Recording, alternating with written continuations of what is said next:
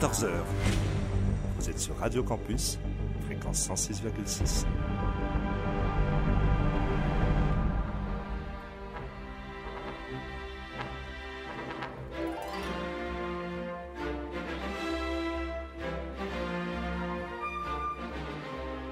14h-15h sur Radio Campus,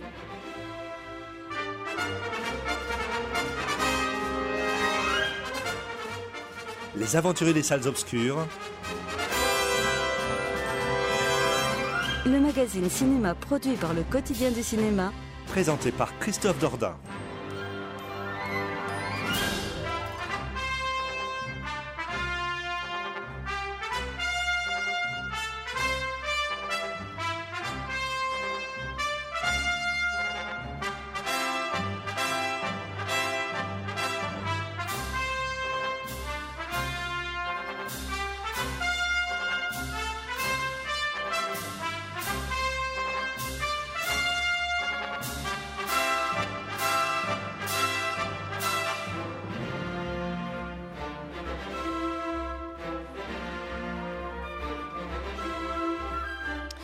Bonjour à toutes et à tous et merci de nous faire le grand plaisir de nous retrouver en ce samedi après-midi afin de profiter, comme d'habitude, entre 14h et 15h de votre grand rendez-vous consacré à l'actualité du cinéma puisque les aventures salles obscures sont avec vous jusqu'à 15h. Christophe Dordain au micro.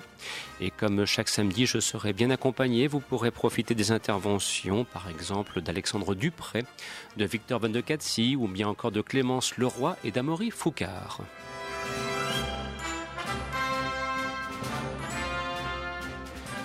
Au sommaire cette semaine, euh, les films sortis dans les salles ce mercredi. Alors il y a un petit peu de tout, même si on sent bien que l'actualité dans les salles est un petit peu plus réduite, comme si quelques mastodontes qui vont bientôt arriver dans les salles, et notamment le prochain Star Wars, avaient tendance un petit peu à phagocyter les écrans.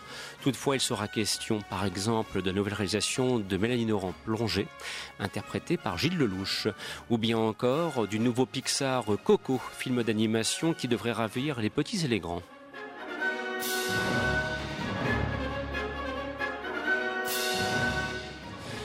Également au sommaire cette semaine, le bonhomme de neige interprété par Michael Fassbender. Il y a également Val Kilmer et Charlotte Gainsbourg dans les rôles principaux.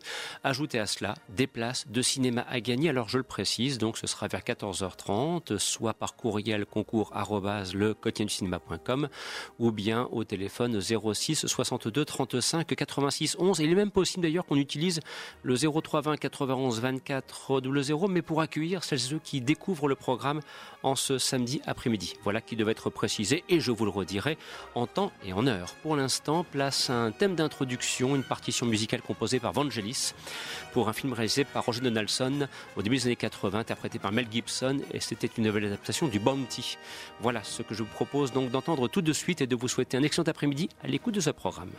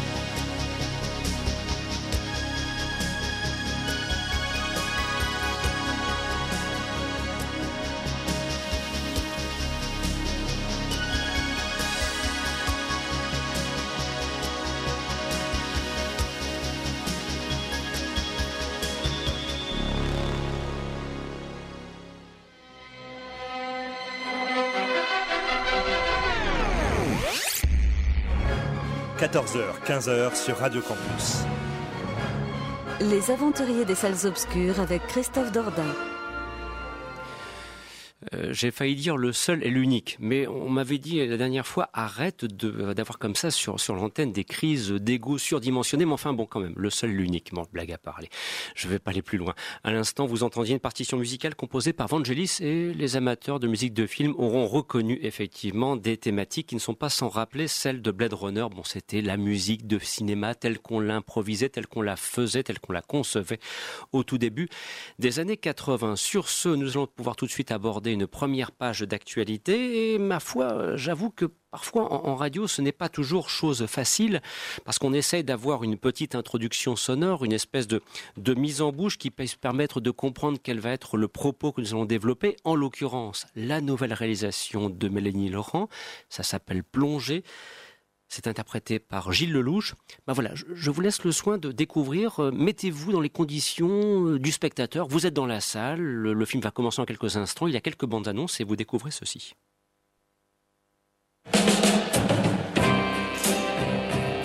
How did you find me? Luck. Qu'est-ce que t'appelles Tu voudrais des enfants? Non. Quiero vino. Vino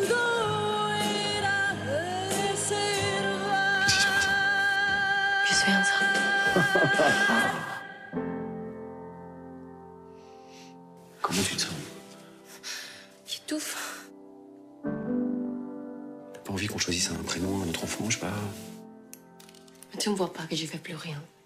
J'ai plus d'idées. Je devrais être rempli et je suis vide. J'en ai un peu marre là, tu sais, tous tes trucs. Fallait pas me mettre enceinte. Alors, chers amis, je vais avoir du mal à aller plus loin parce que déjà, moi, j'ai énorme souci. Excusez-moi, alors je sais bien que l'âge aidant, on perd un petit peu euh, en qualité d'oreille, mais enfin quand même, Nom de Dieu, on est obligé de tendre l'oreille pour entendre les dialogues. Est-ce que euh, vous avez souffert, tout comme moi, en voyant le film, de ce dont j'ai souffert, ne fût-ce qu'en découvrant la, bande-annonce? Et ça, c'est un mal français. C'est pas la première fois que ça se produit. On est obligé de se dire, mais, que disent-ils? On, ne comprend pas, on ne comprend rien. C'est presque du De dans le texte. Euh, Amaury? Euh, bah, si avec les dialogues, hein, moi, bah, tout de suite, je, plonge pas, je coule. Hein. C'est-à-dire que c'était une grosse déception parce que pour moi, Mélanie Laurent, elle a du talent. Elle sait filmer les. C'est très très bien filmé. Moi, c'est le premier film d'elle que je vois. La photo, elle est sublime. Et les 20-30 premières minutes, je me dis, on tient quelque chose de formidable. C'est-à-dire qu'elle filme une rencontre amoureuse. Elle filme l'euphorie euh, des premiers jours de manière complètement éclatée, euh, avec un montage alambiqué, très rapide, beaucoup de lyrisme. C'est très romantique. Moi, ça m'a rappelé le sublimissime Song to Song de Terence Malik. Alors forcément, ça me parle. Et euh, ensuite, quand le ah oui, il y a aussi une scène de d'installation d'art contemporain. Et là, c'est carrément du bon à toute proportion gardée du David Lynch. Euh, avec plein de, scènes très expérimentales, des, des, installations absolument magnifiques. Donc les 30 premières minutes, superbes, mais ensuite quand le couple commence à s'ennuyer, à s'embourber dans un quotidien euh, extrêmement ennuyeux, eh ben, la mise en scène suit, c'est-à-dire qu'on est tout un coup submergé par l'ennui et la perte d'inspiration que subit le personnage qui est cette euh, photographe espagnole. On a l'impression que ça arrive aussi à Mélanie Laurent, c'est-à-dire qu'elle a plus rien à filmer et nous on s'ennuie et c'est au service d'un scénario mais qui est d'une bêtise. Enfin, c'est plonger, explorer les fonds marins comme pour explorer euh, l'âme humaine et chercher euh, le requin blanc pour retrouver, pour faire le deuil de, sa femme, c'est du Marc Lévy chez Le Grand Bleu, quoi. Enfin, c'est une immense déception parce que vraiment les 20 premières minutes, je, je vous promets que j'étais à fond dedans, mais après j'ai vite déchanté. Oui, mais c'est un petit peu inquiétant parce que, comme tu le soulignais, et à raison, Mélanie Laurent est quelqu'un qui compte dans le paysage cinématographique actuel. Et, c'est vrai que son implication, ses combats d'ailleurs aussi au hasard euh, des documentaires auxquels son nom a été associé, tels que Respire par exemple, voilà, semble indiquer que nous avons affaire, entre guillemets, à une bonne personne. Voilà, intellectuellement, c'est quelqu'un qui a quelque chose entre les deux oreilles. Et, et là, on a un sentiment, mais de désespérance. Alors, mais, mais franchement, à t'entendre, je me dis, mais et, qui nous écoutent en ce samedi après-midi, mais c'est pas un film que je vais aller voir. C'est pas possible. Clémence, y aurait-il quelque chose à sauver éventuellement? Un petit quelque chose quand même, peut-être? Je dirais que oui, elle a une façon de filmer qui est toute particulière et on sent une progression euh, dans ce métier de réalisatrice. Et il y a, tout un côté euh, artistique parce que la, personnage principale, jouée par euh, Maria Valverde, elle est photographe. Et on ressent un peu ce côté-là quand, euh, quand son époux euh, euh, se balade près de l'océan, il y a des scènes de, désert comme ça, où d'ailleurs il n'y a aucun son. Donc là, tu n'auras pas de, de problème d'audition, Christophe, parce qu'il y a des scènes où il n'y a aucun son et c'est volontaire. Mais euh, non, moi, je, te rejoins, Maurice, j'ai été déçue. Pour moi, un film réalisé par Mélanie Laurent, c'est un rendez-vous. J'en ai vu euh, deux. Euh, c'était Les Adoptés, le, premier, et Respire, que j'avais adoré, qui était là aussi l'adaptation d'un roman. Donc, Plongée, c'est l'adaptation du roman de Ono Di Bio, Christophe Onodibio. Euh, je ne l'ai pas lu personnellement, je ne sais pas quelles ont été ses contraintes euh, par rapport au film. Mais euh, le, film est en deux volets. Le premier qui est tout à fait classique et attendu, d'une romance entre un homme et une femme, l'un en quête de stabilité et l'autre pour le, personnage de, sa femme qui, veut toujours plus aller voyager et qui, est malheureuse avec cet enfant qu'elle attend. Mais euh, rien que l'entrée, les 15 premières minutes, c'est dégoulinant, euh, c'est mielleux comme pas possible. Moi, je, déteste ça. Hein. Euh, non, je dirais pas ça. Moi, il y a vraiment une scène qui m'a plu, c'est la rencontre qu'elle a fait avec une jeune artiste qui, qui, essaye de prendre un livre de photos. elle essaye de prendre un livre d'art en, photographie. Elle se fait virer du, musée. Et, et, en fait, c'est une rencontre où on sent qu'elle a un déclic en elle et elle se met à pleurer en écoutant euh, un passage audio euh, euh, dans un port de plaisance. Je n'ai pas très bien compris où est-ce qu'elle était, mais cette scène-là, elle est vraiment forte et intéressante. Et je me suis dit, c'est dommage que qu'elle soit pas sortie un peu plus du roman et qu'elle n'ait pas développé les seconds rôles parce qu'on reste vraiment figé sur euh, ce couple. Et on a des super acteurs à côté comme euh, Marie Denardo qui avait déjà joué dans le premier film de Mélanie Laurent. On a aussi euh, Noémie Merlan qu'on a pas mal vu à l'écran ces derniers temps, dont par exemple Le ciel attendra, on en avait parlé à la radio. Il y a aussi Thomas Oliveres qui qu'on voit de plus en plus. Vous l'avez vu dans Scène de ménage sur M6. Il est, hyper drôle ce garçon. Et je me suis dit punaise, mais pourquoi ils sont restés aussi centrés sur sur ce couple et qu'ils n'ont pas euh, développer ce, son rôle en essayant de créer plus d'interactions et bah, qu'il y ait du suspense, quoi, qu'il se passe quelque chose. Mais c'est un film, je me dis, en l'état actuel de la fréquentation cinématographique, bon, qui vaut ce qu'elle vaut, du goût du public. Alors là, euh, parfois on a de sacrées surprises et pas forcément les meilleures, mais qui va aller voir ce film? Enfin, nous sommes en plein mois de décembre. Enfin, fin novembre, le film sort sur les écrans. Nous sommes dans une période du mois de décembre. On sait très bien qu'il y a de, grosses machines qui vont arriver prochainement sur les écrans. Enfin, qui va aller voir ce genre de film Quand bien même il y a Gilles Lelouch, dont d'ailleurs on avait apprécié la prestation dans le sens de la fête, euh, et là il a, il a remporté un franc succès. C'est un comédien qu'on aime beaucoup, Gilles Lelouch, qui n'y ait pas de doute là-dessus.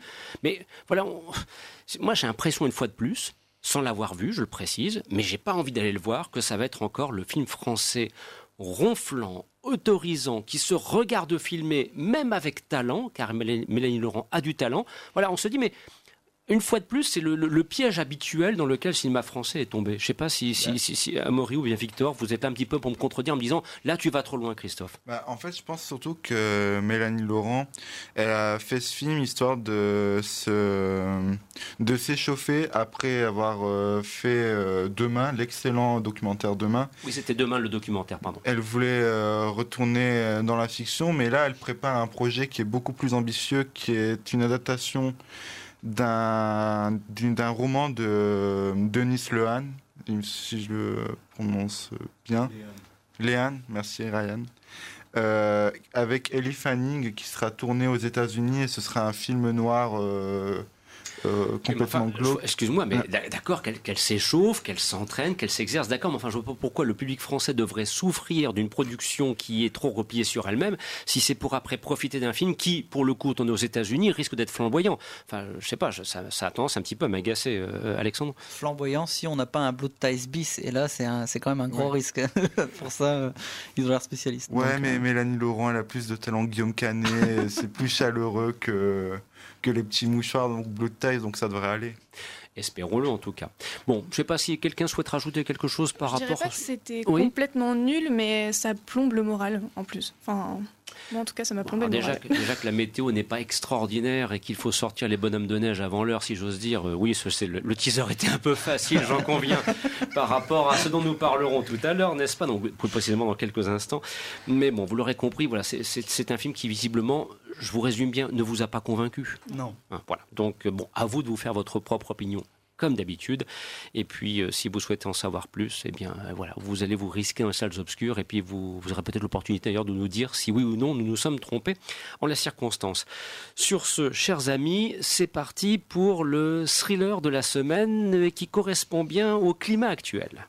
Quand il se met à neiger, c'est le déclic pour le tueur. Par le maître incontesté du thriller scandinave, le bonhomme de neige. Une autre femme a disparu. Michael Fassbender, Charlotte Gainsbourg, Val Kilmer, le bonhomme de neige. D'après le best-seller de John Esbo. Il nous observe depuis le début. Il nous balade. Le bonhomme de neige, un suspense glaçant. Dieu les sauver, vous savez. Actuellement au cinéma. Alors, on est prié de ne pas rire autour de la table avant d'aborder le bonhomme de neige. Le problème, c'est qu'ils sont tous morts de rire. On est censé quand même aborder. Non, mais là, je- là, là, là, là, ça va plus, chers amis. Je, je dis Non, stop, je dis stop. T'as bien entendu, un- le bonhomme de neige, un thriller glaçant. Non, mais je te rassure, même moi, j'ai un petit peu du mal à, à ne pas sourire. C'est c'est l'avantage de ces merveilleux spots promotionnels que nous utilisons d'ailleurs avec, euh, je dirais, le troisième degré de circonstance. Bon, le bonhomme de neige, alors au premier abord, un thriller en milieu glaciaire, on va dire, hein, avec, euh, on aime bien les, comédiens, il y a Charlotte Gainsbourg, on pourra parler de Val Kilmer, parce que là, il y a, un petit souci par rapport à Val Kilmer, Euh, forcément, Michael Fassbender, on aime beaucoup, voilà, c'est un comédien de renom et qui a quelques bons films à son actif. Que s'est-il donc passé en cours de route pour que ce bonhomme de neige, thriller attendu, qui devait faire peur, à l'arrivée ne remplisse pas du tout son contrat? Quel- par- Voilà, il y, a- bien eu. où est-ce que ça s'est cassé quelque part, un petit peu la mécanique, Victor? Euh, je pense que le souci du film, c'est justement sa production qui a été, euh, à mon avis, euh, Alfredson a dû terminer le film en vitesse pour que Universal le sorte à la sortie qu'ils avaient prévue. Et c'était la chose, à ne surtout pas faire. Il fallait qu'Universal laisse plus de temps au réalisateur pour euh, finir son film parce que son film et résultat final, c'est la comédie la plus involontairement drôle de l'année. Un- le film ne le fait pas exprès de faire rire. Il force euh, tout pour euh, avoir l'air inquiétant, pour être glauque. Il y a une imagerie gore dans le film. Les scènes de meurtre sont, les scènes de meurtre sont particulièrement sanglantes. Et pourtant, euh, on- n'est pas capable en tant que spectateur de prendre au sérieux ces, ces plans d'insert grossiers sur des bonhommes de neige qui sont censés faire peur, mais ce sont des bonhommes de neige. Alors c'est- impossible, c'est impossible pour le spectateur d'avoir peur devant ça. Et tout le montage est catastrophique, alors que pourtant c'est la monteuse attitrée euh, de Martin Scorsese qui a aidé C'est- Thelma Schoonmaker Ouais, qui est derrière. C'est Thelma Schumacher qui a en fait qui a juste tout simplement aidé Mhm. pour euh, que le film se termine plus rapidement. Mais c'est incompréhensible. On ne sait, on ne sait rien des personnages. Ils déambulent juste euh, en train de faire leurs petites enquêtes ou d'aller à tel endroit, à telle soirée. Euh, on sait que leur on voit leurs problèmes de couple, mais on s'en moque, on ne les connaît pas. Ils servent juste de pantin euh, pour que, pour que l'histoire tente de se poursuivre. Mais en tant que spectateur, on s'en, fiche, mais c'est atroce. Alexandre, sentiment partagé, donc je, je- je Ah. présume. Plus que partagé, puisque de toute façon, en plus, j'avais le film avec Victor, on était euh, deux à, se- à- à- à se marrer comme des cons dans la salle. Euh, non, enfin, c'est exactement ce qu'a dit Victor, c'est un risible, c'est- plus que pathétique. Enfin, à ce niveau-là, c'est- du millénium sans Fincher, sans la musique, sans la belle image, sans, sans le rythme, sans rien. C'est c'est du mauvais film, euh, du mauvais film nordique en fait. Euh, même Fassbender, qui bon, là son dernier bon rôle remonte quand même à loin. Désolé à Maury pour son tout sang, mais il remonte quand même à loin. Et euh, enfin, il surjoue à mort. Il n'y a pas que lui, mais lui, en, en l'occurrence, il surjoue à mort. Le mec un peu torturé, il est alcoolique, tout ça, bon, tous les clichés qu'il faut avec.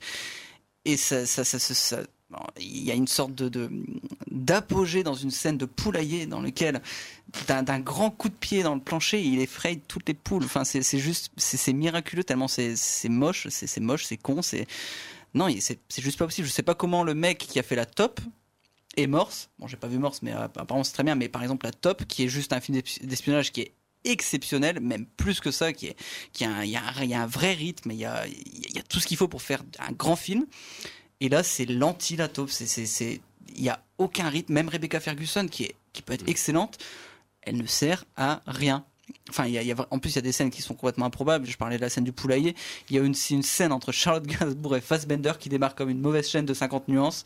Donc, euh, non, il y a juste une accumulation de choses ratées qui fait que c'est juste pas possible.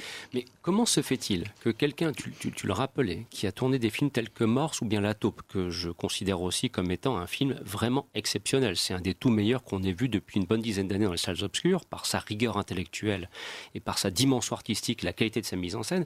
Comment se fait-il que ce metteur en scène puisse à ce point se planter? Comment se fait-il qu'il puisse souffrir alors que son renom est établi?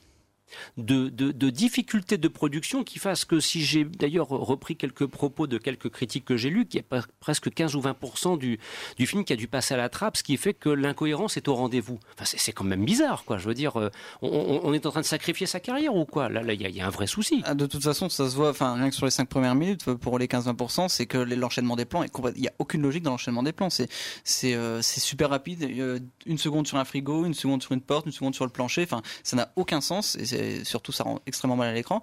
Mais enfin, ça montre quand même que la production à ce niveau-là, elle a été quand même vache, elle a été très vache avec euh, Alfredson et qu'elle lui a donné strictement aucun contrôle sur le résultat final. Parce que ça m'étonnerait que le mec, sa vision soit celle qu'on ait eue devant nous. Enfin, il y a, un style ce mec quand même.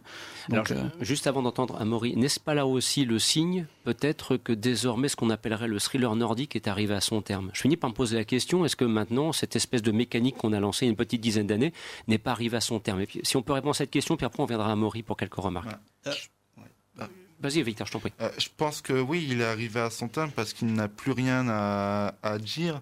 Euh, il y a eu le succès évident de Millennium, que non seulement a été popularisé par les trois films qui sont sortis, plus la, la parfaite adaptation de David Fincher, mais ensuite on a eu le droit à toute cette vague de films, de, de pseudo-thrillers qui sont sortis et qui racontent plus ou moins la même chose que Millennium, c'est-à-dire euh, des secrets de famille qu'on tente de, de révéler euh, dans des institutions euh, glauques. Et au final, ça, cette vague de films paraît plus artificielle en fait. On a plus l'impression de voir des prototypes, des, des produits de ce sous-genre, enfin de ce genre de thriller. Et là, quand, quand, on voit, là, je pense que Alfredson et Universal, ils l'ont enterré pour de bon. Et, on, ça va être vraiment une plaie de voir ce genre de film maintenant. Amaury? Ouais, c'est marrant parce qu'on essaye de justifier euh, la catastrophe euh, par les difficultés de production qu'il y a eu, mais pour moi, le, dès le scénario, c'était foutu en fait. J'ai rarement vu un thriller aussi idiot. C'est-à-dire que la psychologie du, du, tueur dans le film, papa maman était violent avec lui, papa maman ne l'aimait pas, alors du coup il va tuer des papas et des mamans qui sont qui se font avorter ou qui sont pas gentils avec leurs enfants. Et comme le tueur, enfin du temps où il était petit, il construisait un bonhomme de neige le jour de la mort de sa mère. Ce qui, ça veut dire qu'à chaque fois qu'il tue quelqu'un 20 ans plus tard, il construit un bonhomme de neige à côté de ses cadavres pour faire peur aux policiers et machin. C'est idiot. Alors, difficulté de production ou pas, je sais pas ce qui a pris à ce réalisateur de vouloir se pencher sur ce scénario. Enfin, c'est un mystère. Et c'est vrai qu'à t'entendre, quand on compare avec une série comme Mind Hunter, euh, produite et en partie réalisée par David Fincher, on se dit que quand même, les tueurs en série et ce genre de thriller, c'est encore de beaux jours si c'est fait avec talent. Mais là, t'entendre au niveau du scénario, c'est pas possible. Quoi. Oui. Donc, je tue quelqu'un, je l'enterre et je fais un bonhomme de neige à côté. Quoi. Puis je mets Joyeux Noël dessus, puis c'est parfait. Quoi. Euh, Alexandre ah, Ce qui est quand même surprenant, parce qu'il me semble que le livre, je l'ai pas lu, mais il me semble que le livre est quand même vachement apprécié et surtout, il a été, très, il a été bien noté de manière globale. Donc, euh, euh, c'est apparemment, ce serait un bon matériau de base qui était très mal adapté à l'écran ou qui soit peut-être pas juste pas, adaptable. Mais justement, c'est peut-être bien en livre, éventuellement dans le cas d'une série télévisée, comme on en a beaucoup vu aussi, hein, ces, ces thrillers nordiques version télévisuelle, on en a vu beaucoup ces temps-ci. Peut-être qu'une série télévisée aurait permis de développer les personnages d'une manière beaucoup plus limpide, beaucoup plus claire, que certains enjeux qu'Amaury euh, stigmatisés auraient dans ce cas-là été mieux, comment dirais-je, intégrés, et que au cinéma, ça passe plus ce genre de choses, tout simplement. Moi, de toute façon, j'ai un souci avec ce genre de film. J'ai l'impression que quand même, il y, a un, il y a un, syndrome fondamental chez beaucoup de metteurs en scène. Il y en a deux. Il y a les metteurs en scène qui veulent refaire, qui veulent refaire ce que Michael Mann a fait pour Hit. Je pense notamment à récemment Tueur avec Olivier Gourmet où c'est, ça, ça, apparaît très clairement d'emblée. Je veux dire, il n'y a, aucun doute là-dessus. Et puis a ceux qui veulent refaire Seven de David Fincher et qui n'oublient une chose, c'est a un moment, on ne peut pas refaire ce qui a été fait parce qu'on est, on est allé tellement loin alors on peut prendre des chemins très intéressants comme le font certains cinéastes avec la trilogie Millennium par exemple, mais même David Fincher qui avait annoncé, me semble-t-il, trois films sur Millennium pour finir et rester à un. Ce qui peut-être que lui-même d'ailleurs s'est rendu compte que vouloir aller plus loin était inutile. C'est parce que le film n'avait pas assez bien marché. Voilà. Et le prochain, il est parfait d'Alvarez quand même. Donc euh, donc c'est pour ça peut-être que là il y a une, conclusion que devraient tirer euh, certains producteurs. Et pour rebondir là-dessus, justement, tu parlais de la fin de, de, cette ère de thriller euh, nordique, on est arrivé aux limites. Il y a un autre genre qui, pour moi, pour les mêmes raisons, pour être arrivé à sa limite, c'est euh, les polars, euh, par exemple, les polars euh, sud-coréens, où on a cet archétype du film qui, enfin, les, trucs over the top, qui se répètent en permanence. Chaque année, on voit quasiment le même polar. Alors, c'est toujours efficace. C'est comme ce qu'on se disait jusqu'à jusqu'à un certain moment pour les nordiques. Et puis à un moment, il y a ce film qui va venir plomber le genre littéralement. Là, en l'occurrence, c'est le bonhomme de neige. Et je me dis que, enfin, pareil, on pourrait avoir une ère, enfin, la, la, fin d'une ère du polar coréen réussi. Enfin, c'est exactement la même dynamique. Bien, à vous de juger sur pièce, comme d'habitude. C'est actuellement dans les salles, mais enfin, vous l'aurez compris, ce bonhomme de neige, euh, voilà, ça c'est pas convaincant, tout simplement. Voilà, on peut s'en abstenir. Il y a peut-être beaucoup plus intéressant à voir, et je veux croire que lorsque vous allez entendre les propos développés à propos de Coco, le film d'animation produit par Pixar, euh, je vous dirai à ce moment-là, bon, effectivement, il y a peut-être autre chose à aller voir dans les salles obscures. Sur ce, il est, bah, ça passe très très vite. Il est déjà 14h30. Voilà déjà une demi-heure que nous sommes sur antenne dans le cadre de cette nouvelle édition de votre magazine consacré au cinéma, Les Aventures Salles Obscures. C'est le moment du concours. On va ouvrir donc, euh, comment dirais-je, le téléphone 06 62 35 86 11 pour qui on a la bonne habitude, tant mieux. Ou bien si vous souhaitez nous écrire une petite bafouille, qui sait, concours le du cinéma.com. Vous allez avoir quelques minutes pour le faire, d'ici 15 heures d'ailleurs. Nous, on va écouter dans quelques instants un extrait de la bande originale du film Le Masque de Zorro. C'est le thème final. C'était euh, il y a presque 20 ans que ce film était sorti interprété par euh, Antonio Banderas, Catherine Zeta-Jones ou bien encore Anthony Hopkins. Donc voilà, vous avez largement le temps ou de nous appeler ou de nous écrire. La question est très simple. Nous avons évoqué en début d'émission la nouvelle réalisation de Mélanie, Laurent, pardon, interprétée par Gilles Lelouch. Quel en est le titre? Voilà, ça se résume à un seul et unique verbe. Et vous l'aurez compris, c'est plutôt une question, une question prétexte. Elle n'est pas d'une foudroyante difficulté. Réponse attendue 06 62 35 86 11 pour le téléphone ou bien concours le cinéma.com pour qui souhaite prendre le temps de nous écrire une petite bafouille et de vous souhaiter un excellent après-midi à l'écoute de ce programme et de vous rappeler que nous sommes ensemble jusqu'à 15h.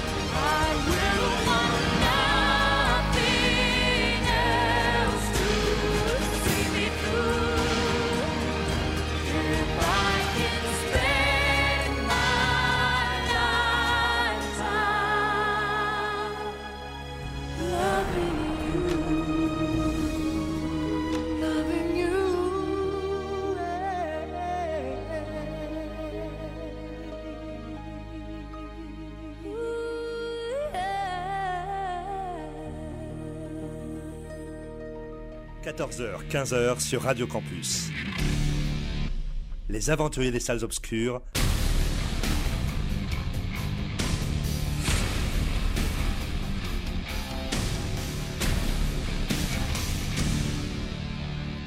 Avec Christophe Dordain. Et à l'instant, vous entendiez le thème final euh, du signe de Zorro réalisé par euh, Martin Campbell. C'était sorti en 1998, à l'automne 98, sur les écrans français, interprété donc par Antonio Banderas, Catherine Zeta-Jones, Anthony Hopkins.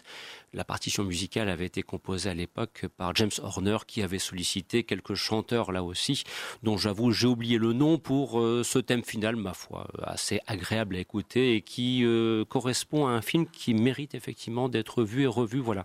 Certains disaient même autour de la table hors antenne que c'était la dernière bonne réalisation de Martin Campbell. À voir, parce que moi j'aime bien le hors de contrôle avec Mel Gibson qu'il réalisa quelques années plus tard. Voilà, même si je sais que c'est un film qui est décrié, voilà, mais bon, ça fait partie de, de ces petits plaisirs coupables. Sur ce, je vous rappelle que jusque 15h, vous pouvez participer au concours afin de tenter de gagner, de gagner des places de cinéma pour avoir un film de votre choix sur les écrans du cinéma Le Métropole à Lille ou Le Majestic à Lille.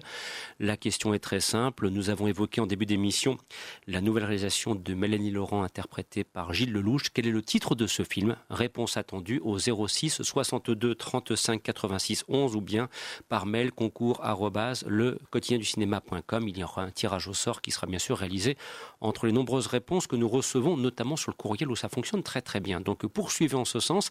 On vous donnera la réponse d'ici 15 Enfin, si bien évidemment je viens à ne point l'oublier, mais ça c'est une autre affaire. Alors sur ce, place maintenant à ce qui est le gros morceau de la semaine. Et là, il y a Victor qui va fondre en direct.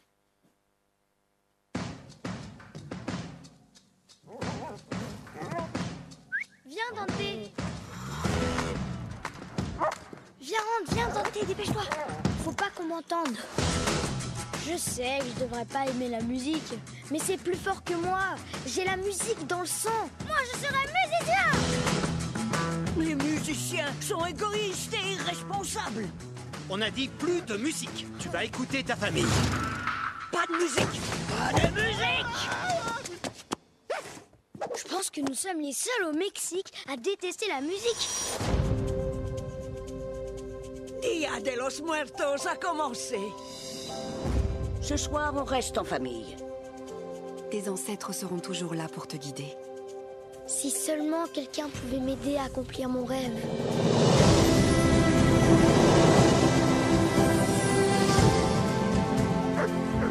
Reviens mon chien Tu dois rester avec moi. On ne sait pas où, où on est. Alors, rassure-moi, euh, Victor, euh, le, chien, il ne meurt pas à la fin, parce que sinon, je vais pas voir le film. Hein. Je rappelle tout de suite, je ne peux pas aller voir un film euh, dans le cadre duquel on va tuer le chien à la fin. Donc, j'ai pu aller voir Geostorm grâce à vous, sachant que le chien allait survivre. non, je te rassure, le chien ne meurt pas. Au, contraire, il devient plus que balèze au, au fil du film. Alors, pour qui aura l'occasion de lire ta critique sur le site cinéma.com ou bien sur les brouillons du cinéma que, tu animes également euh, sur, sur, la toile. Euh, voilà, énorme coup de cœur pour Coco. Alors ça y est là, il a, fondu, mais j'ai l'impression qu'il n'est pas le seul à avoir fondu autour de la table. Là, ça va être euh, la grande fondue. Ah mais oui, ça va être la grande fondue parce que Pixar vient de signer un compte absolument terrassant ça fait depuis euh, quelques années euh, que s'ils ont eu des projets plus mineurs, peut-être euh, plus efficaces pour certains, mais qui n'avaient pas réussi à avoir cet impact émotionnel qu'ils ont en racontant des choses pourtant si simples à raconter, mais qui sont tellement dures à, imaginer, à supporter. Et là, Coco nous, nous confronte à des, à des choses telles que euh, la maladie d'Alzheimer et le fait qu'on peut facilement oublier euh, les, gens euh, au, fur et à mesure que notre mémoire se dégrade. Et cette idée de plonger dans le monde des morts qui ne veulent pas être oubliés de, de, de leur famille vivante, c'est le truc le plus terrassant qu'on qu'on ait pu voir chez eux, parce qu'on s'attache à ces personnages. on, apprend à les aimer, on apprend à connaître leurs recoins les plus sombres. Et pourtant, on ne, on n'a qu'une envie, c'est de les voir euh, respirer, de les voir. Euh, je suis, un peu, je suis un petit peu ému là. Non, mais, alors là, stop, stop, stop. On, on, va, on va poser un petit peu les valises. Euh, on parle d'un film d'animation pour les fêtes de fin d'année. C'est censé être un petit peu niais, gentil, dégoulinant. Euh, on doit aller voir ça en famille. Après, on va acheter des petits bonbons, tout ça avec les petits loulous et tout. Et puis là, soudainement, tu me présentes un film où les questions d'Alzheimer. Euh, et à la fin, je vais finir par pleurer et le chien survit. Et c'est quoi ça, Coco?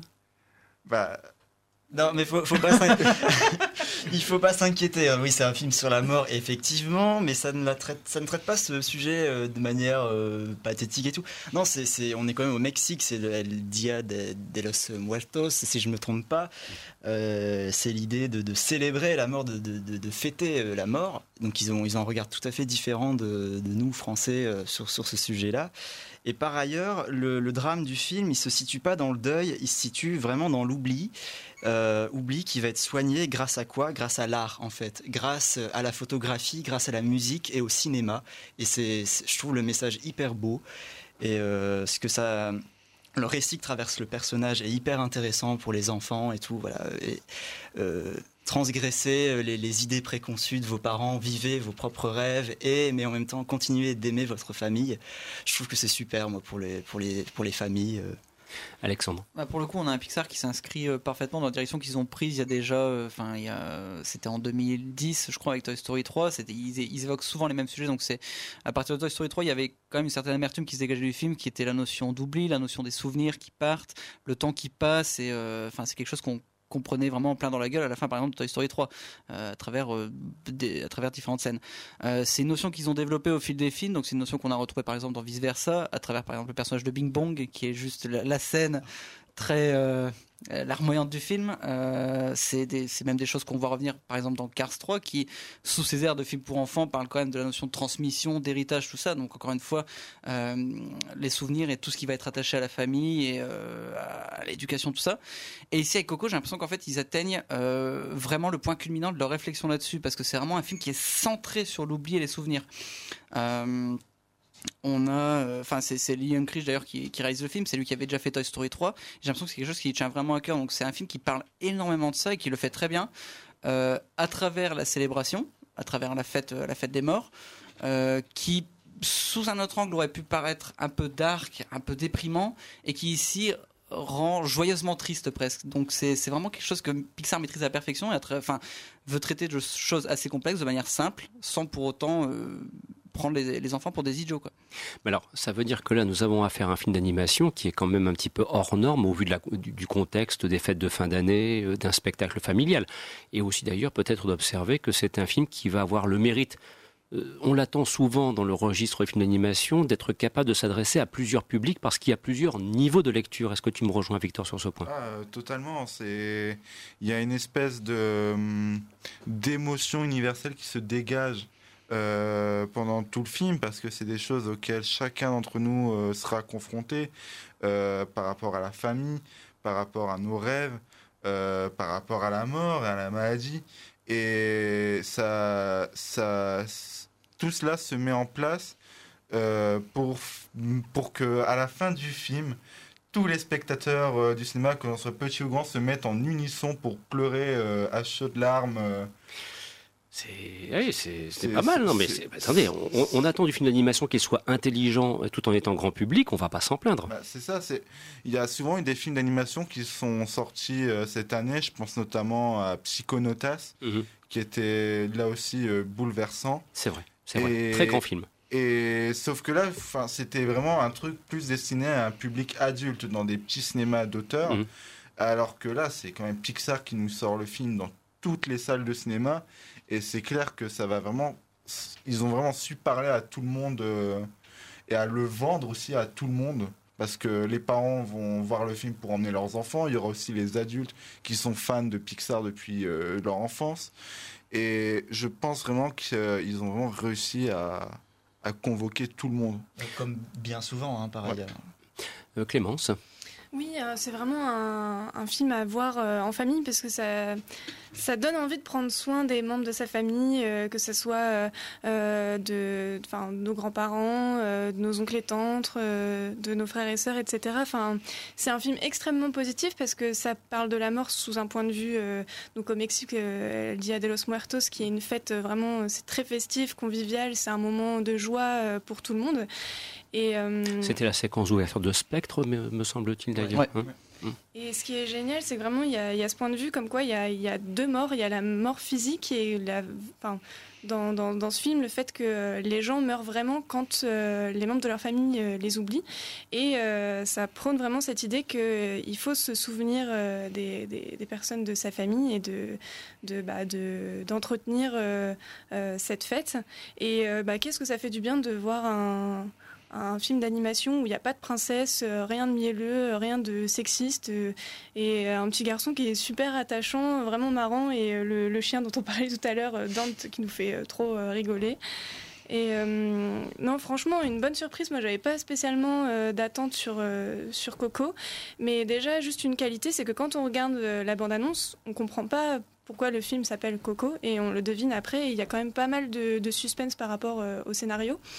Et euh, ouais, c'est génial, quoi.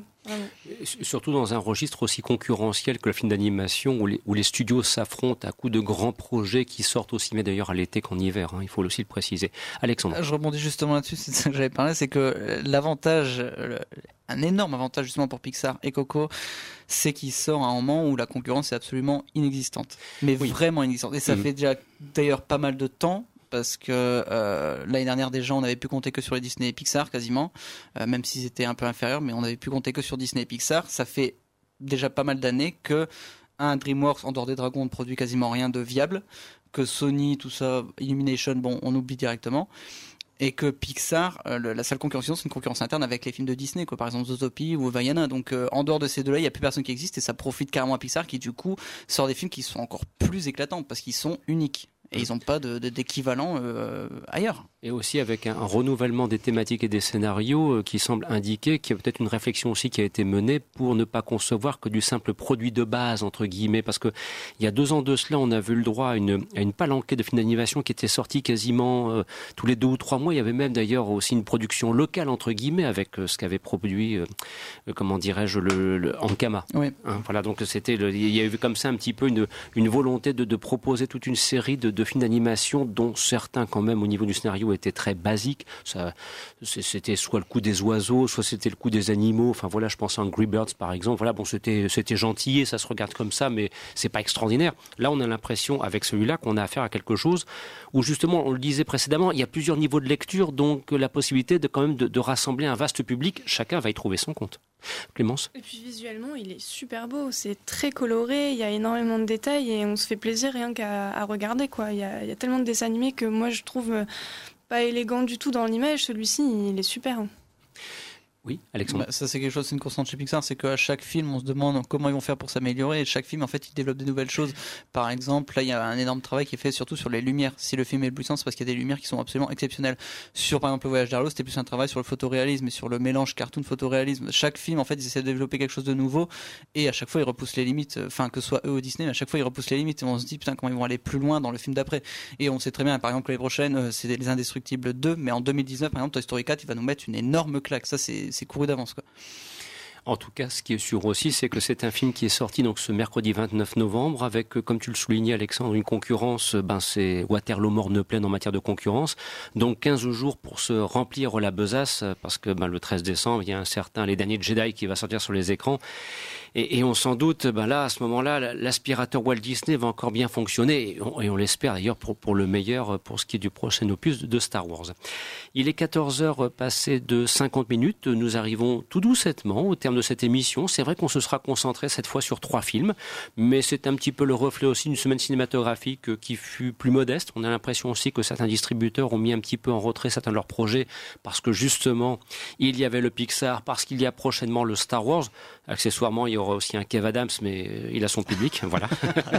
et oui, non, mais il, a aussi son public. Et d'ailleurs, de vous signaler que, que Kev Adams sera présent pour ce film qui s'appelle donc Tout là-haut, réalisé par Serge Azavicius. Avec à ses côtés, il y a Bérénice Bejo, la, très belle Bérénice Bejo. Il y a également Vincent Elbaz. Et le film fera l'objet d'une avant-première qui sera organisée dans Kinépolis Lom le dimanche 10 décembre dans l'après-midi. Kev Adams sera présent, donc ça va être l'émeute. Et modestement, le quotidien du cinéma proposera quelques invitations pour participer à cette avant-première euh, à partir du début de la semaine prochaine. Et puis, qui sait, peut-être autour de la table, y aura-t-il quelques aventuriers pour aller euh, couvrir l'événement Enfin, on ne sait jamais. On va essayer d'en pousser un ou deux pour voir. S'ils ont, ont, un peu de courage pour affronter la bête. Voilà. Alors, sur ce, pour euh, cette, cette fin de parcours, on voulait faire un petit tour de table euh, spécial news pour un petit peu voir quelles sont peut-être les bandes annonces qui vous ont euh, intéressé ces temps-ci, qui ont retenu votre attention ou pas d'ailleurs. Bon, Alexandre, je, je, le sens tout de suite, il est prêt, il, va mordre le micro. C'est pourquoi C'est pour. Là, je pense qu'il y a quand même une bande-annonce. Il y a un gros truc ah, il, y a, y, a, un petit truc qui arrive enfin, en début d'année prochaine. C'est un petit truc qui s'appelle Avengers. Hein, c'est pas un énorme budget, ça doit être à peu près 250-300 millions de dollars. Ce qui peut faire un très euh, mauvais film à l'arrivée. Ce qui peut faire un très mauvais film, on l'a vu avec Justice League de toute façon. Mais euh, euh, en gros, cette semaine, on a eu le premier trailer événement, enfin, c'est le, gros gros événement de la semaine. C'était le premier trailer de Avengers 3 du coup. Infinity War, donc qui est dirigé par les, frères Rousseau, toujours avec ce même casting qu'on connaît puisqu'on en est à je ne sais plus combien de films dans, dans l'univers, dans le Marvel Cinematic Universe. Et en gros, ils ont sorti un trailer qui, je pense, a mis euh, un les fans de comics KO, les fans de blockbuster KO, et euh, qui a donné des boutons à tous ceux qui n'aimaient pas cet univers. Euh, parce qu'en fait, c'est quand même le film qui va réunir 60, 70 personnages, enfin, qui va réunir mhm. tout le monde chez Marvel, tout ce qui a été construit depuis, en gros, le, premier Iron Man, il y a 10 ans. Tout ce qui a été fait va en fait se réunir d'un seul coup. Même les gardiens de la galaxie. Même les gardiens de la galaxie. Tout, absolument tout. Non, pas les X-Men, parce que X-Men c'est la Fox. Mais c'est vraiment tous ceux du Marvel Cinematic Universe. Spider-Man maintenant. Spider-Man sera dans le film puisque maintenant il fait partie du MCU. Tous ces personnages vont, euh, vont graviter autour du méchant, donc Thanos, mais le, film, mais, le film va faire 4 heures. Le film va, je pense qu'il va durer quand même. Il me semble que Avengers 2 avait pas duré aussi longtemps que le premier. Enfin, c'est des films qui font quand même 2h20, 2h30 facilement. Bon, c'est des films qui sont gigantesques, sachant que celui-là se décompose en deux parties. Donc il y a Avengers 3 qui sort l'année prochaine, il y a Avengers 4, toujours Infinity War, part 2 qui sort en 2019. Donc c'est Donc c'est bien un film qui fait plus de 4 heures à l'arrivée. À l'arrivée, c'est ce, qui, ce qui me semble. Enfin, c'est normal, avec 70 personnages ou presque, comment y arriver, c'est impossible. au total, on a quand même un budget qui, qui dépasse 500 millions de dollars pour les deux films. Donc c'est ça va être quelque chose d'assez colossal. Et surtout, ça va être, en termes de, de, de, de, cinéma pur, ça va être quelque chose d'assez jamais vu, d'avoir su construire un univers qui s'étale sur une durée aussi longue. Ça fait quand même 10 ans, avec énormément de films. On doit être entre 15 et 20, enfin, je suppose, je n'ai pas forcément compté. Mais avec autant de films, autant de personnages différents, on va arriver à une sorte de cocktail qu'on n'avait pas encore vu au cinéma. Avengers, c'était presque un avant-goût, parce que là, 60-70 personnages, c'est juste colossal.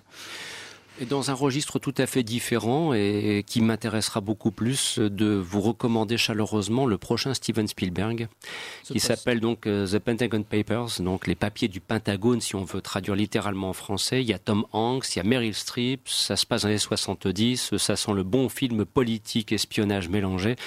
Et la bande-annonce qu'on a eu l'occasion de découvrir très récemment euh, semble indiquer quelque chose de, bien réjouissant pour qui aime ce genre de film et j'en fais très largement partie. Victor. Alors moi, ce serait pour euh, Manu, ce serait pour parler d'un film qui va sortir euh, fin décembre, ah.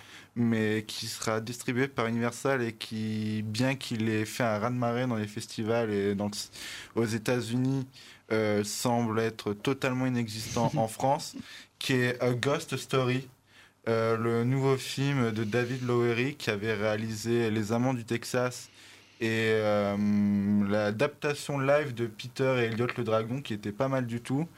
Et là, en fait, il signe un film qui apparemment un trip fantastique euh, incroyable selon les, les retours où ce serait le personnage de une, une, jeune femme jouée par Rooney Mara qui doit faire le deuil doit faire face au deuil euh, de son amant qui est joué par Casey Affleck. Et Casey Affleck donc va revenir euh, hanter euh, le personnage de Rooney Mara tout le long de sa vie. Et je voulais en parler parce que ça, ça a l'air beau magnifiquement, ça a l'air d'être assez incroyable plastiquement. un trip façon Enter the Void ou, trip, ou The Tree of Life euh, avec Rooney Mara et Casey Affleck, ben, je peux, ça ne peut être que bon de toute manière. Et ça sort le 20 décembre. On n'a pas l'air d'en parler euh, des matchs. Je n'ai vu aucune bande-annonce euh, ou affiche euh, dans les salles de cinéma. Universal a préféré miser sur le bonhomme de neige, clairement. Ouais, c'est ça. Ou, euh, sur, Girl, sur Girl Strip aussi, qui va sortir, Aussi, et ouais. dont on se tape euh, l'insect chaque fois. trailer. Et voilà, il fallait. Et euh, un peu après, le 27 décembre, il y aura le fameux film réalisé par Ridley Scott hein, sur l'affaire euh, liée au milliardaire Paul Getty, euh, dont on sait que ça a suscité beaucoup de commentaires par le remplacement brutal de Kevin Spacey du fait de quelques histoires et le fait que c'est Christopher Plummer qui a, a- a retourné l'intégralité des scènes où il jouait. Mais euh, c'est en fait euh, parce que là il y a un nouveau trailer qui est tombé Mhm. euh, cette semaine et je pense que même au-delà euh, de tout le scandale euh, avec Kevin Spacey, euh, le choix de Christopher Plummer euh, est beaucoup mieux parce que là où dans le, pr- le premier trailer on voyait vraiment, on ne voyait que Kevin Spacey grimé. Et c'est un truc assez que je trouve insupportable, c'est le, le fait qu'on voit des acteurs qui font une performance, mais au final on les voit juste grimer et c'est tout. Là, on voit Christopher Plummer. Alors évidemment, on reconnaît Christopher Plummer, mais il a l'air vraiment d'être ancré dans euh, ce, ce personnage légendaire. Et euh, ça a l'air de fonctionner du tonnerre, alors que Kevin Spacey, voilà, on voit juste Kevin Spacey, on voit juste, on le voit juste grossi euh, par le maquillage et c'est horrible. Euh, Amaury, éventuellement, une petite nouvelle aussi de ton côté Euh, bah moi j'allais parler aussi du Spielberg, donc je te rejoins là-dessus et je signale aussi qu'il y a euh, l'autre Spielberg, on aura deux Spielberg l'année prochaine, donc euh, Pentagon Paper et Ready Player One, qui fameux. sont des films totalement différents Complètement, et qui complètement. vont être, euh, je l'espère, tous les deux euh, soufflants. Oui, mais c'est là, c'est là où Spielberg prouve encore qu'il a la capacité à aborder des films dans des registres radicalement différents et que c'en est incroyable. Ce bonhomme a un talent qui me laisse vraiment pantois. Je, je ne sais pas comment il fait, mais il y arrive en tout cas et tu as raison de le souligner. Deux Spielberg en 2018. Ça va être une belle année. hein. Ça, franchement, on va pas s'en plaindre. Voilà donc pour euh, ce, ce petit tour de piste et, et j'espère que cela vous aura plu pour euh, terminer ce programme.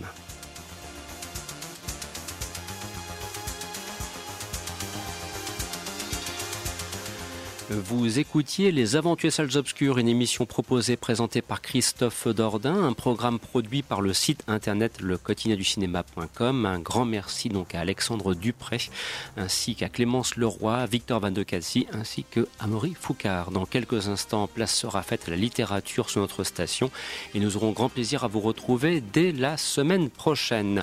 N'hésitez pas à nous lire sur le quotidien du cinéma, n'hésitez pas à nous rejoindre sur les réseaux sociaux, que ce soit la page Facebook de l'émission ou bien encore celle du quotidien du cinéma. Il y en a beaucoup d'autres, bien sûr. On vous laisse le soin de le découvrir. Et puis, j'y pense. La réponse à la question qui était d'une foudroyante difficulté pour gagner des places de cinéma, c'était bien sûr plonger.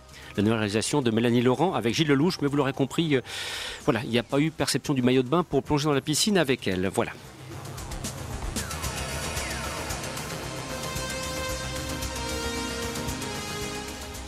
Un grand merci en tout cas de nous avoir supportés, de nous avoir écoutés. Et un grand merci donc pour votre fidélité et votre attention. À la semaine prochaine. Au revoir et bon week-end à vous tous.